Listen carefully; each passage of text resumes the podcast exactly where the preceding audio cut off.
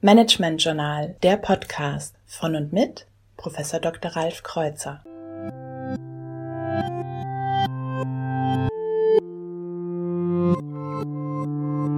Heute Marketingstrategie, einmal eins des E-Mail-Marketings. Die wichtigste Information zuerst. Trotz Social Media Hype ist E-Mail-Marketing nach wie vor hochrelevant. Ein Vergleich mag dies verdeutlichen.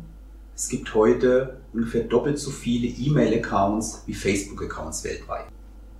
Und haben Sie schon einmal versucht, sich bei Google, Spotify, Facebook oder bei einer Online-Bank zu registrieren ohne E-Mail-Adresse?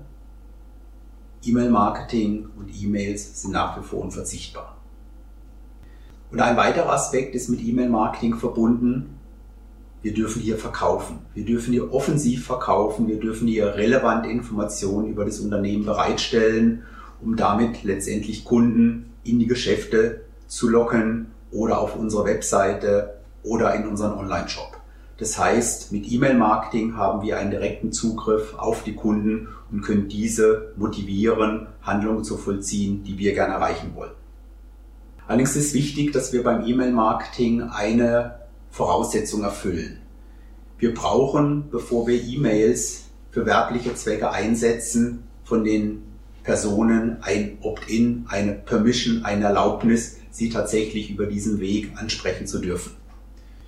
Wie können wir ein solches Opt-in, eine solche Erlaubnis einholen? Im stationären Einzelhandel gelingt dies beispielsweise dadurch, dass wir eine schriftliche Erklärung vorbereiten, die der Kunde zur Kenntnis nimmt und mit seiner Unterschrift entsprechend bestätigt, dass er ganz aktiv eingewilligt hat in den Bezug von E-Mail-Nachrichten. Im Online-Bereich gelingt uns dies äh, durch das sogenannte Double Opt-in. Hier können wir beispielsweise auf unserer Webseite darauf hinweisen, dass wir einen Newsletter anbieten. Der Kunde fordert den an.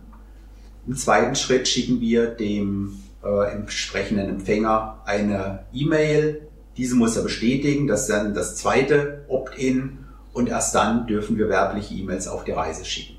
Also, der saubere Aufbau eines äh, Double Opt-in-Verfahrens ist unverzichtbar, wenn wir E-Mail-Marketing betreiben möchten.